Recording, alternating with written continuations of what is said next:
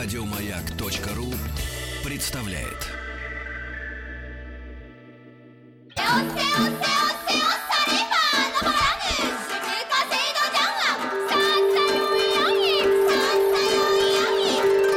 Правильное название Японии – Ниппон. Не понял? Я понял. Это Япония.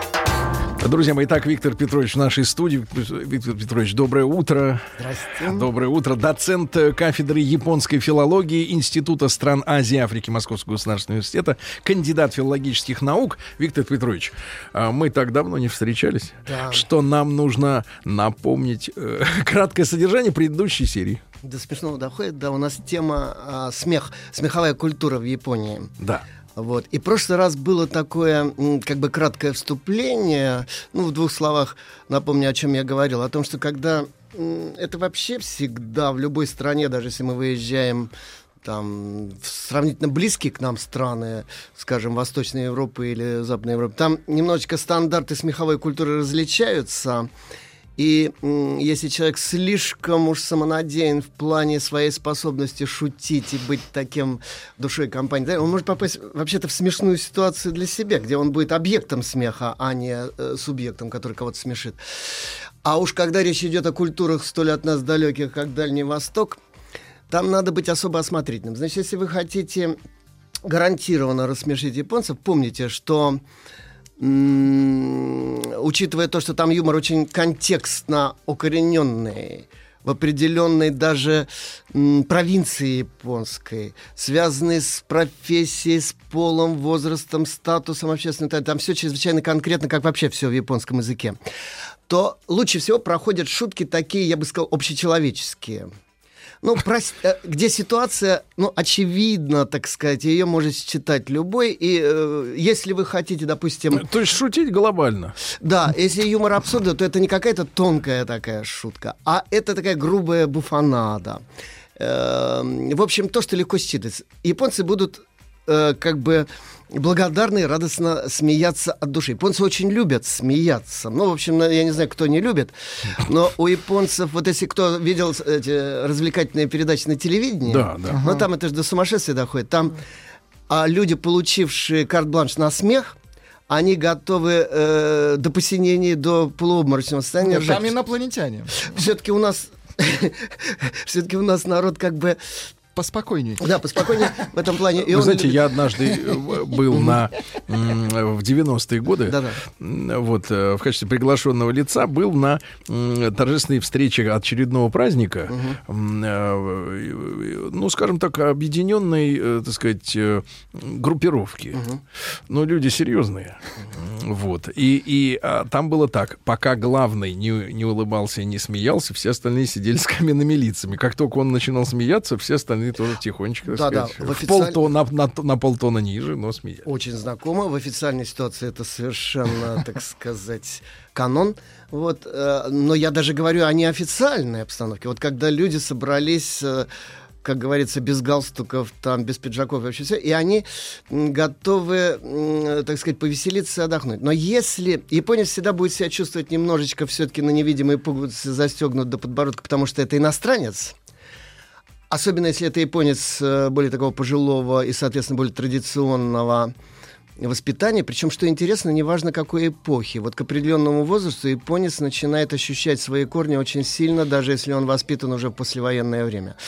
Вот каким бы он ни был- Природа берет свое. да, знаете, каким бы он ни был раскованным таким а- а- американизированным молодым человеком в университете, все и так далее, когда на него а, вот эта пирамида семейных конфуцианского домостроя обязанностей спускается, когда он становится главным жрецом культа могил своих семейных, культа предков и очень-очень многое другое, вот он просто эм, психология у него включается не то чтобы средневековая даже, а какая-то вот на вкус европейцев, американцев и русских, какая-то даже вообще-то немножечко пещерная. И это э, иногда ставит в тупик, иногда раздражает, иногда пугает. Японистов очень интересует. И это для нас просто такой клондайк психологические исследования. Вот как работает вообще, как работают э, культурно-психологические стандарты. Это потрясающе интересная вещь. Даже у американизированного человека. Э, который когда-то, да, был очень таким либералом, э, и даже, может быть, в 60-е годы участвовал в студенческих этих бунтах знаменитых, которые в Японии, надо сказать, были покруче, чем в Европе. Там просто военные операции крупномасштабные проводились по, э, так сказать, нейтрализации всех этих выступлений студенческих. 68-й год боевой, это же прокатился по всей планете. Даже этот такой человек, я много раз это проверял на своих знакомых, просто я видел, как они с годами менялись.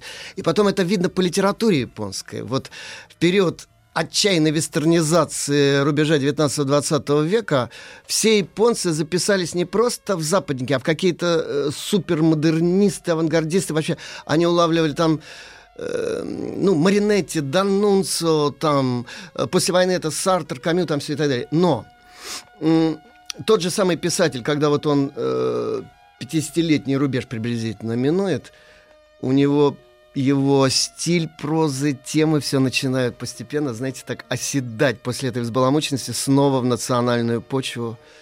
Очень мощно. Поэтому, значит, нужно еще вот возраст, да, конечно, очень сильно учитывать.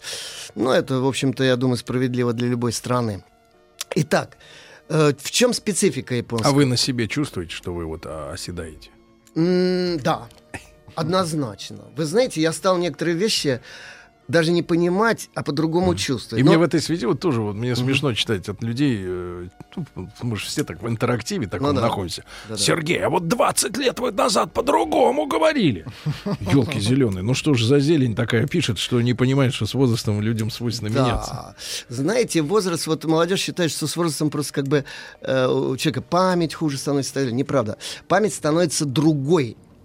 Она работает на других механизмах. В детстве хорошая механическая память, так как на магнитофонной пленке просто все механически записывается, хотя это не осмысляется, не, не структурируется, не классифицируется. И этим надо пользоваться. А, в зрелости совершенно другое. В, в- уже в преклонном возрасте, там, знаете, там начинают выкристаллизовываться некие архетипы. Ты начинаешь запоминать только очень важное. И это величайший дар. Вот у каждого возраста есть свои мощные компетенции. Те, кто это не понимает, вот культ молодости последнее время подростковости, скоро уже, по-моему, на- перейдет на детский сад, это связано с коммерческими механизмами эм, продаж, так сказать, западных.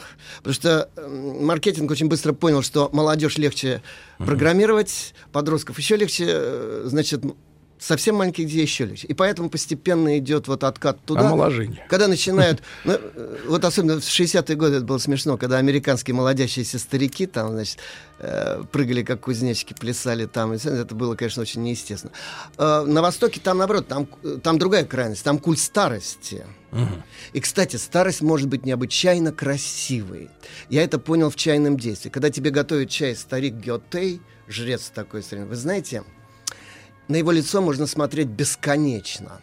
Я понял одну такую для себя очень важную вещь. Вот когда, э, ну, сравните, скажем, какие-нибудь такие мордашки а котики, все эти няшные, кавайные и так далее, э, на в живописи, скажем, вот такой а, потребительско-массовый, и, скажем, портреты мастеров кисти прошлых веков. Рембрандт. Кого он рисует? Э, вот эти красивые молоденькие мордашки? Нет, стариков. Потому что это в лице вся биография. Это вся Опыт. судьба, опыт, там сказать, так далее. Там Вот это- история какая-то. Игра теней, да, это, это личность, там сказать, и так далее. Так вот Молодых надо женщин рисовать. это... А? Женщин. Лучше сфотографировать, конечно. М, Да, Потому что когда женщина с опытом, это вот не очень хочется на такую картину смотреть. но это, смотря в каком узком смысле, вот, э, понимаете, это дело. Э, э, вот, но дело в том, что а, вот эта грациозность, вот эта старческая грациозность, вы знаете, это величайшая вещь. Причем, что интересно, я вот стал понимать на себе, э, старость, она лучше понимает детей. Вот почему плохо, что у нас сейчас старики не живут э, в одной семье. Потому что главный передатчик э, культурной информации от родителей к детям являются старики. Почему? У них психология близка к детской. Старый да мало, что говорится. Потому что дети еще только выходят из глобальных образов культуры, они только-только начинают их, форм, так сказать, формировать в своем сознании. Угу. Старики уже избавляются от всего мелкого, суетного. Сама память так устроена, что она вычленяет только существенное. И они понимают друг друга лучше. Я, например, всегда смотрел на детей, знаете, как на таких котиков, которые бегают вокруг, но меня это не очень интересует. А в последнее время ну, я, правда, думаю, что это еще, может, с профессией связано. Я много очень читал там Жана Пиаже э, и прочих э, психологов, лингвистов. Я стал замечать, стал понимать... Профессиональный перекос. Да, знаете, я, ну, можно так сказать, в плохом смысле слова, что э, дети — это такие же глубокие личности, как мы с вами, только у них совершенно другая структура картины мира, другая психология. И это страшно интересно. И я уже вижу вот даже совсем маленьких таких вот э, малышах, я вижу личность, чего раньше, в общем, как-то это было мне не, ну, не очень близко. Итак, вот смех. Да, кстати, дети смеются. Вы знаете, вот совсем маленькие дети, по указаниям психологов, они часто смеются без смехового объекта. Это а, как это? Это значит, что они, им не нужно иметь некий нечто смешное – они очень часто смеются. Просто настроение. Это сброс, это сброс э, избыточной энергии. Они смеются от, как, а, от переполняющих от энер... энергии жизни, да. Но это часто вот у подростков сохраняется. Знаете, вот подростки эти, ну вспомните, Бивис и Батхед, вот эти бесконечные... У этих-то по-другому. А? У них-то по-другому, там препараты. проблемы, ну, э, э, Да, это, кстати, между прочим, интересно, что это американские психологи сделали как пародия на подростковый вот этот идиотизм. Но подростки узнали себя, и главное даже не в том, что они говорят, а вот это бесконечно, знаете, как на вибрафоне, как на вибростенде, все время их трясет, и все время вот эта энергия выбрасывается, значит, причем бессмысленная совершенно. Но это, это смех такой вот чисто физиологический, скорее, чем э, культурный смех. Кстати, первый культурный смех с эмоциями смеховыми был не связан. Первый культурный смех ритуальный. Ритуальный? Это, э, магический ритуальный. Это смех на границе жизни и смерти. Это смех по которому тебя могут опознать как не своего в царстве мертвых, при испытаниях инициационных, мифологических. Это смех похоронный, например, который, с одной стороны, у живых укрепляет их защищенность, как щитом таким от сил смерти, а с другой стороны, для покойника звучит как плач, потому что у покойника антимир, там все наоборот, так сказать. Поэтому, когда его провожают смехом ритуальным, родственники там. Это, кстати... То есть, когда плачут, то значит ржут. Типа того, да. вот, значит. Для покойника. А, ну, э, короче, ритуальный смех, он, так сказать, совсем другой. Он э, не спонтанно психологический, так сказать.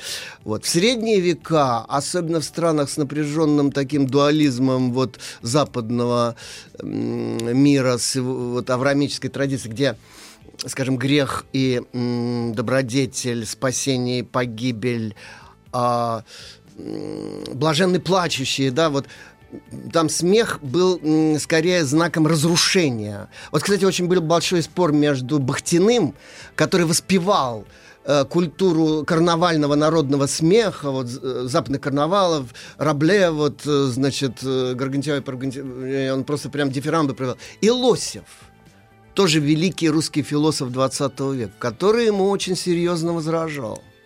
Он говорил ему о том, что разрушительная сила смеха ничуть не менее мощная, чем созидательная, конструктирующая. И очень часто смех служит для деконструкции.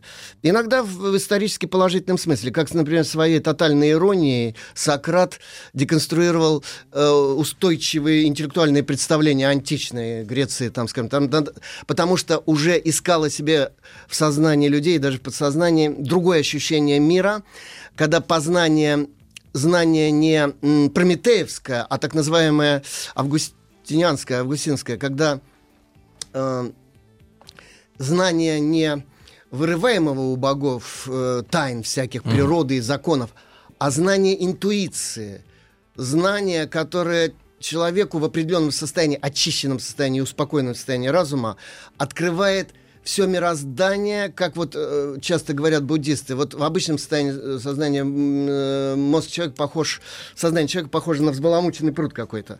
Когда вот он выстроил дыхание, тело с прямой спиной там, и так далее, успокоился, и мысли успокоились, тогда его сознание похоже на гладкую воду пруда, в которой отражается э, весь небосвод со всеми там светилами, планетами и так далее. Только тогда. Вот такое знание откровения, оно стало доминировать над этим знанием таким драматическим, прометеевским знанием, рациональным там и так далее. И в средние века к смеху отношение было очень такое настороженное. Кстати, Виктор Петрович, надо отдельно поговорить о грехе в э, японском сознании.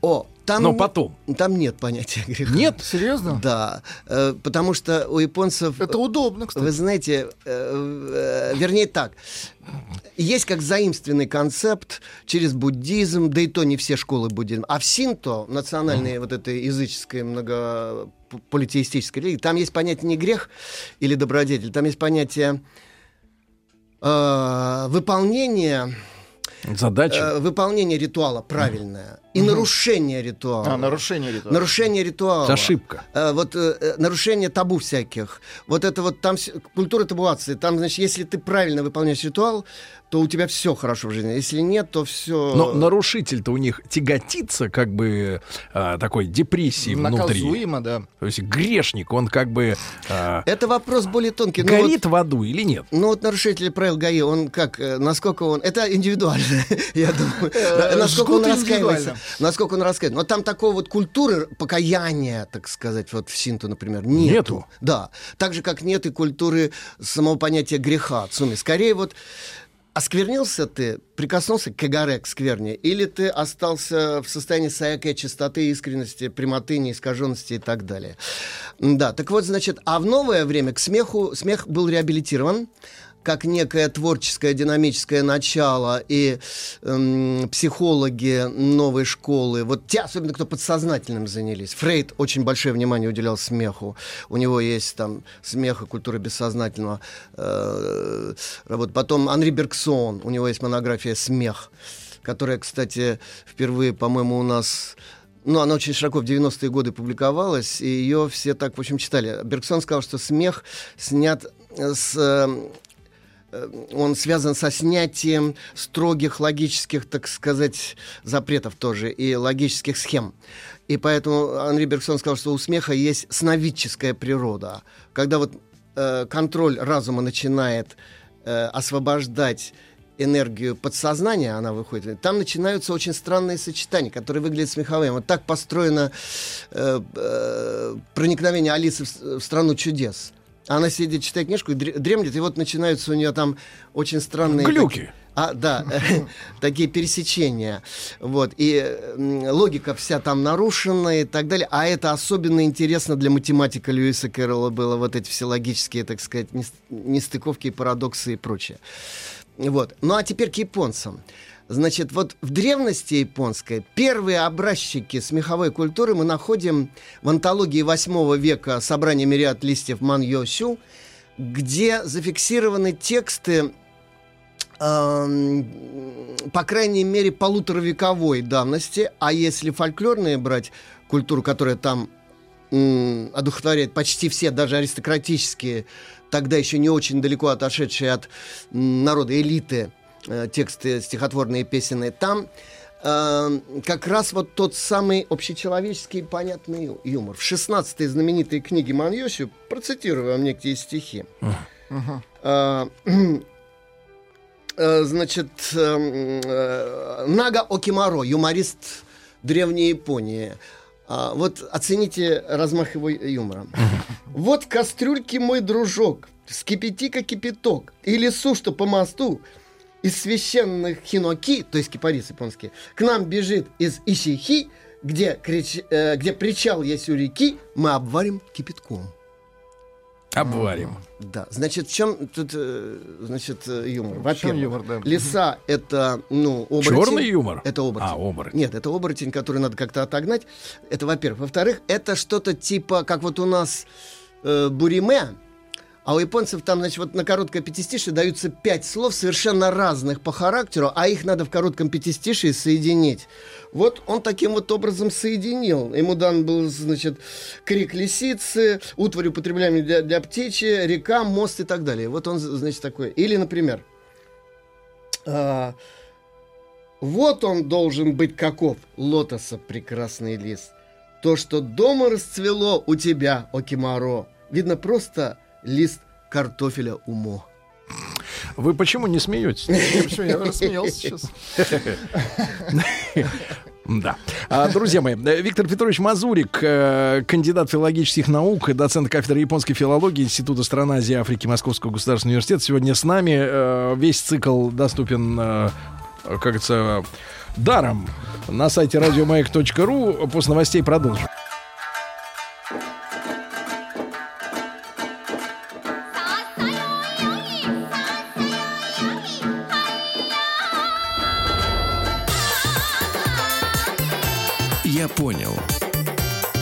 Это Япония. Друзья мои, с нами э, кандидат филологических наук Виктор Петрович Мазурик. Виктор Петрович, а вот э, про грех спросил, а вот как у них, э, вот один маленький, маленькая ремарка, как у них, у японцев с совестью? Мы столкнулись с тем, что, вы знаете, у нас иногда бывает американец. Вот, выяснилось, что популярного слова для обозначения совести в английском языке, ну, такого, э, так сказать, расхожего, нет. Но есть какой-то каншин или еще что-то в этом роде. Но в итоге, как бы, к совести обращаются англосаксы нечасто. Вот, ну, у меня сложилось такое ощущение от общения с нашим э, э, заморским другом. А вот в Японии, как вот у них У совесть? японцев скорее наоборот это другая крайность, и я могу это объяснить вот чем.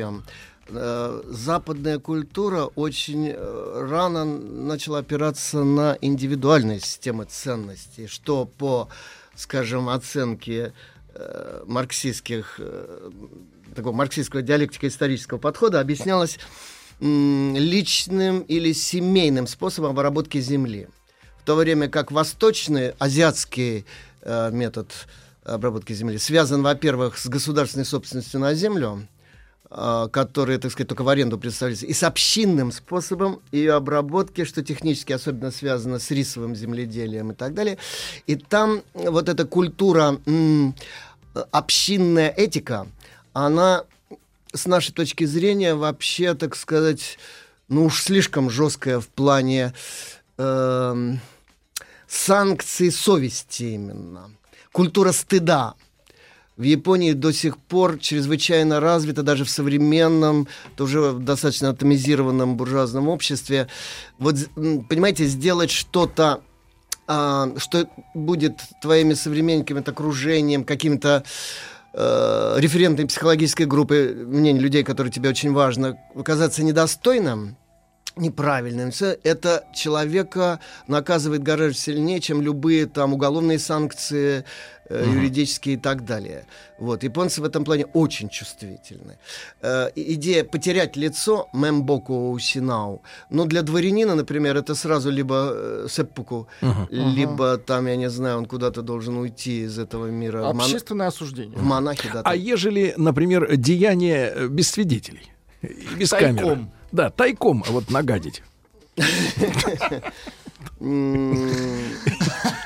Значит, э, э, себе самому нагадить? Или Э, как? Ну, как-то вот что-то сделать такое, Сделать что такое, по что понятиям а- плохо, Общественность А, бы а. осудила. но никто не но знает, никто что, не это, видел, что да. это ты. Ну, никто не видел. Э, Нет. Нет, Не- нет, нет. Все равно, вы знаете, вот у японцев как бы вот этот автоматизм общинной э, морали, он очень силен. То есть вот парадокс получается в чем? Греха нет, а совесть есть. Автоматизм общинной морали силен. Я приведу пример. Вот у нас в армии, там, когда там э, младший по званию говорит по телефону со старшим, он встает. Хотя тот его не видит, вообще говоря. Он может сидеть, развалясь там в очень такой вольной позе и там с ним разговаривать. Но у него рефлексы, понимаете, он э, как бы на автомате, вот он просто встает по стойке смирно и с ним говорит по телефону. Вот у японцев это очень сильно работает. У них этот стандарт, он загнан, вшит, так сказать, в подсознание, и поэтому м, Понятно, Э, понятно. Хорошо. работает. Да. Мгм. Так вот, я вернусь снова, значит, к древнему японскому миру. Почему это так важно? Э, Да, я не думаю, что вы все будете до слез смеяться над этими шутками, но вы вот что возьмите в рассуждение. Это шутки времен еще до Киевской Руси. М. Если бы мы тогдашние, скажем, шутки наших пра-пра, значит, вот услышали, я не думаю, что тоже мы бы, в общем-то, так вот раскатисто хохотали. Но зато это показывает, откуда это рождается. Вот первые приемы, значит, э, ну, к примеру, монахи э, буддийские казались очень экстравагантными. Э, потому что у них были бритые головы, какие-то жиденькие бороденки они отпускали там все и так далее, и ходили в странных одеждах, и это людей, конечно же, удивляло. И вот, например, пятистишие «Высмеивающий монах», шуточная песенка. Вместо леса пышной бороды у монахов лишь пеньки одни торчат. Можешь привязать пенькам коня, да не дергай сильно в попыхах, заревет от боли наш монах. Значит так, а, Ну, говорю, мило. Ну да. Что? такое. Мило. ну, э, мы, по крайней мере, понимаем, о чем это. Да. А, Песня некого Икеда, высмеивающего Омива Окимаро. Как в буддийских храмах здесь женский черт голодный есть. Говорил он, Омива черт мужской, такой как я. Мужем сделаю его и рожу ему дитя. Тут э, еще и внешность, так сказать, конечно, п- ответ той же монеты. Песня Омива Окимори, сложный в ответ на высмеивающую песню Икеды. Коль тебе для статуи Будд киновари ярко-красный крас мало, друг, э, там, где есть вода в пруду, у Икеда с носа ты позаимствуй красноты.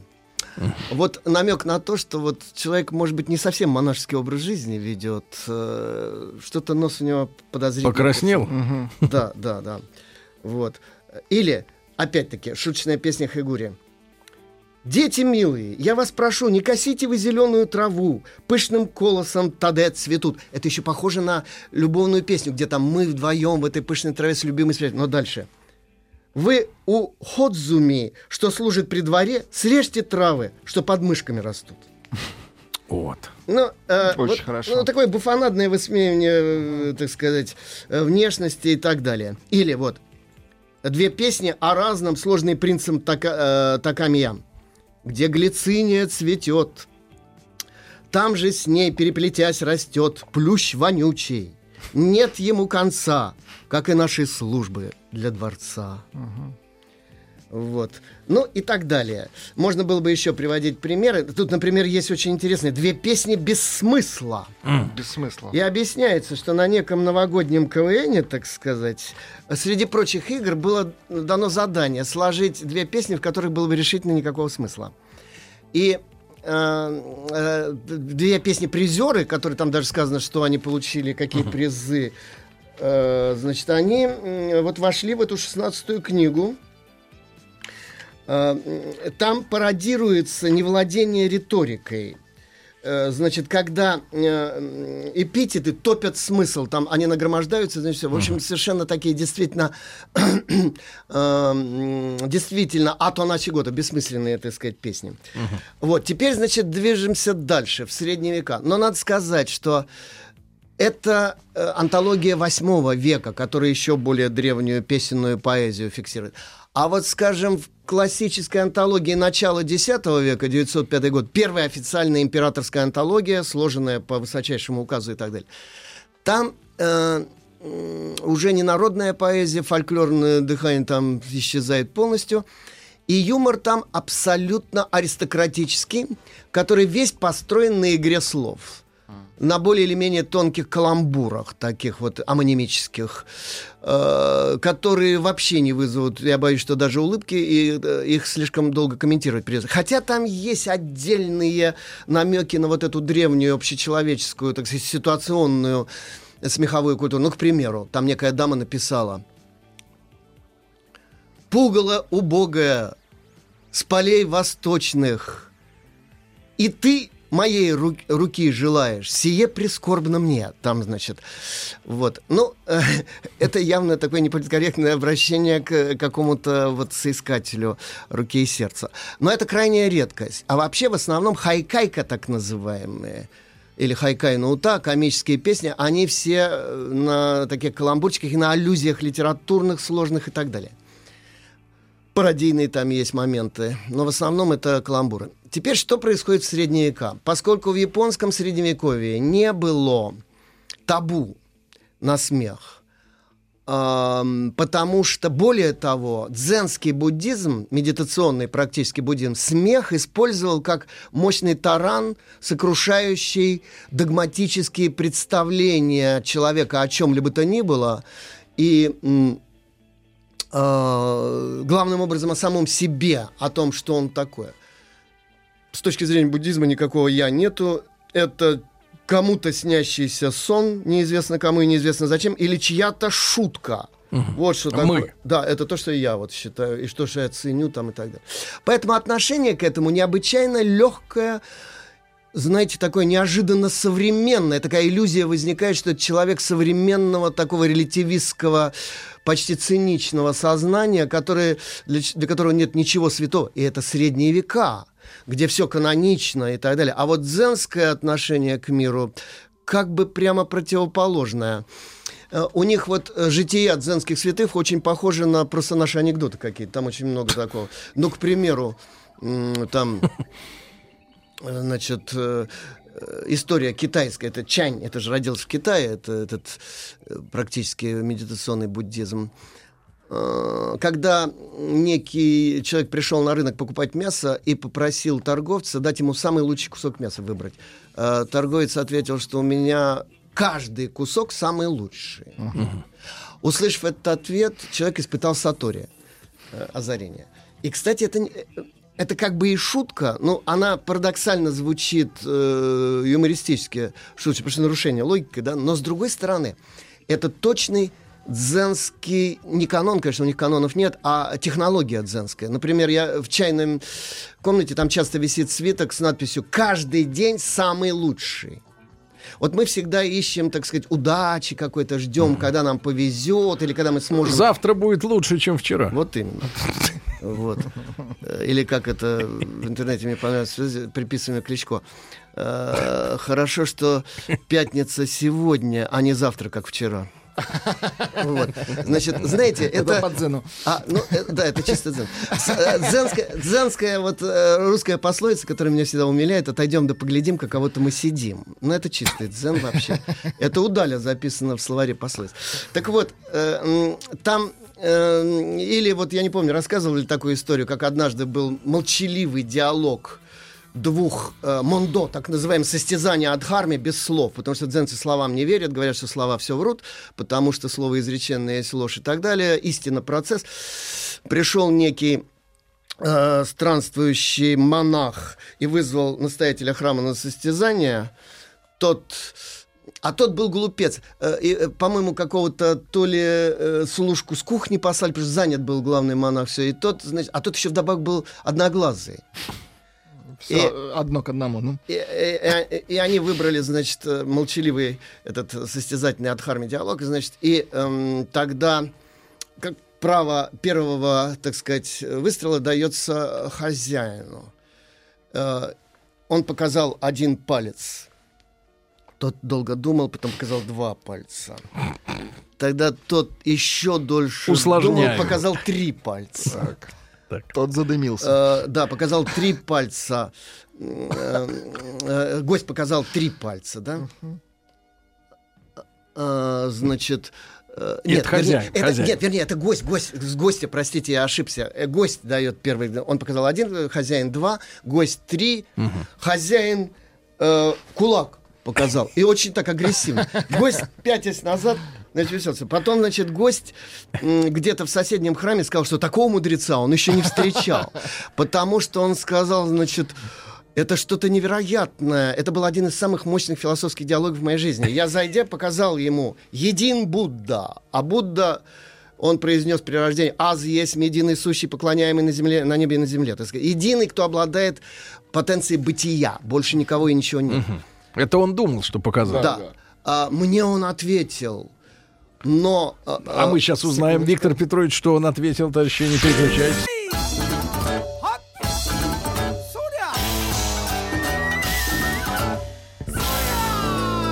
Я понял.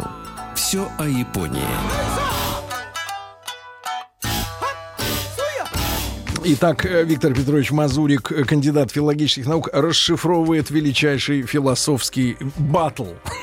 Да. Значит, напоминаю, что странствующий монах в его интерпретации, рассказывая потом знаком, сказал, я сказал ему, что един Будда, этот великий мудрец храмовый, показал мне два пальца, имея в виду, что Будда и Дхарма э, нерас- неразделимы учения там, Будды. А ему три. Тогда я показал ему три пальца, а это три ратна, три сокровища так называемые. Будда, Дхарма и Сангха, сообщество монашеское. Только они едины, потому что э, учение Дхарма может только в социальном теле э, Сангхи существовать на Земле, а не в личной какой-то там хранении. Вот. И я сказал, что Будда, Дхарма и Сангха, значит, едины. Три показал. И тогда этот величайший мудрец потряс меня и сразил собрав все пальцы в кулак, сказал, что все три исходят из одного сатори. Ну, а это совсем уже дзенское, так сказать, из одного озарения. Я э, признал свое поражение, так сказать, и ушел, значит. Теперь в рассказе этого монастырского служки одноглазого с кухни, значит, который сказал, значит, этот мерзавец, считая, видимо, что все позволено вот таким якобы странным, зайдя с порога, стал меня оскорблять. Он, значит, показал мне один палец, имею в виду, что у меня один глаз. Я, как вежливый хозяин, показал два пальца, говоря, что у него-то два глаза. Тогда он, значит, показал три пальца, говорит, что у нас на двоих три глаза.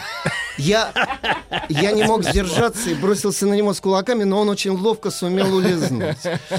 Ну, понимаете, ну, это, на двоих три. Это обычная фольклорная иллюстрация вот э, той общенародной, э, так сказать, общечеловеческой истины о том, что кто о чем, овшивая баня, как говорится. Кто, у кого что болит, тот о том и говорит.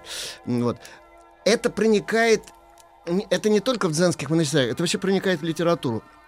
Вот одно из самых насыщенных юмором, в принципе, по нашему, по нашей оценке, вот юмором именно uh-huh. сочинения э, первой половины XIV века приписывается монаху Кенко.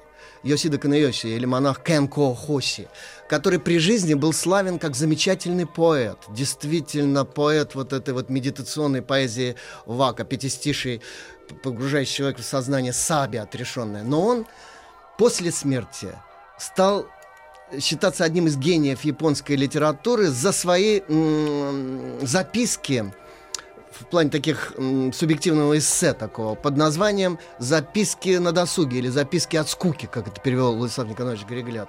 «Цуре Цуре Гуса». Так вот, там значит, начинаются эти записки с такого пассажа. Когда сидишь перед пустыми листами бумаги с кистью, бывает такого понапишешь, сам себе и подивишься. Значит, привет от Николая Васильевича Гоголя. Помните там, mm-hmm. откуда эти э, литераторы берут свои сюжеты? Значит, дальше потом это такое, вот в такое-то время появились слухи в столице, что там ходит дьявол. Но она скажет, что в средние века с, с их эсхатологическим и таким паническим частым настроением такие слухи часто были. Я послал служку э, посла... узнать, значит, не видел, он ходил везде, видел, что были толпы, да, но э, и все обсуждали, но никакого дьявола он не видел. Э, прям как вот э, человек на Невском проспекте, который там искал нос, который гуляет mm-hmm. по Невскому проспекту. Значит, и дальше комментарии. Кенко. Э, в столице были нервические припадки и мордобитие. Точка. Больше никаких комментариев. Дальше, значит, там рассказ про лису, которая оборачивалась человека, ну, как это лисы делают, но делала это неумело, и у нее все время хвост из-под кимоно торчал, и ее там с побоями прогоняли из дома. Значит, и многое-многое кое-чего другое. А заканчивается так. Я отца приставал в детстве, когда мне лет 8 было к отцу, Откуда Будда взялся? Он сказал, ну, учение предыдущего Будды, вот, значит, а, я, а тот откуда? И еще предыдущий. Я спрашиваю, ну, а самый-самый-самый первый? Отец сказал, тфу на тебя, быш, брысь отсюда. И говорил потом знакомым, вот эти дети привяжутся и не знают, что им ответить. Так заканчивается это эссе. Это эссе японцы считают своим луньюем, беседы и поучения Конфуция. То есть самой мудрой книгой вообще за всю историю Японии написаны. И действительно, там очень глубокие мысли о человеке, о его культуре, о психологии, об истории и так далее. Но вот в такой вот форме угу. э, это все э, почти гоголевское. Угу. Виктор Петрович, а вот э, пришло письмо короткое, Да-да. Э, не на тему, но такой да. зарисовка. Я прочту и спрошу. Угу. Значит, подруга из с Камчатки. Подруга была замужем за японцем, да. жила в Японии. Угу. Ее муж какой-то период подрабатывал таксистом, поцарапал слегка машину, готовился к выплате штрафа угу. и прочее от работодателя. Но русская жена научила решила его избежать. Угу. Э, у вас же Япония, у вас куча химии для ухода за машиной. Купила в укромном месте, сама закрасила, ага. и ничего не пришлось. Смекалистость — это японская черта характера? Или это вот, как бы, вот видишь, в этой истории э, там смекалки Или не это нашлось? только наша. Значит, вот это касается предыдущего вопроса об этике, да, да. Вот, о культуре стыда и так далее. А смекнуть что-то, как лучше приспособить какой-то предмет тут домашний да, да, для работы, там, это нормально. А вот смекалистость для того, чтобы объегорить кого-то, значит, это не очень японская черта. Да, да, да, да, да, да. Это, в общем, крайне редко встречается. То есть, с точки зрения э, друзей детства этого японца, с женитьбой ему не повезло. Эм, Черта себе в дом взял, да? Сложный вопрос. Э, вообще, браки на небесах это очень такое, я бы сказал, индивидуальное. О браках надо будет, э, а, Виктор Петрович, Ну, может быть, отдельно, да. А вот что касается вот этой вот японцы очень ценят репутацию. Угу. Больше, чем даже капитал своего торговцы. Но вот, знаете, как в пьесах Островского, там вот говорится, что главный капитал купца — это его честное имя. Это главный его кредит, так сказать. Э, главный... Сегодня ИПшникам нужно поучиться э, этому а. искусству, да. Виктор Петрович, э, к сожалению, время Хорошо, как пролетело мгновенно буквально. На следующей неделе. Спасибо огромное. Еще больше подкастов на радиомаяк.ру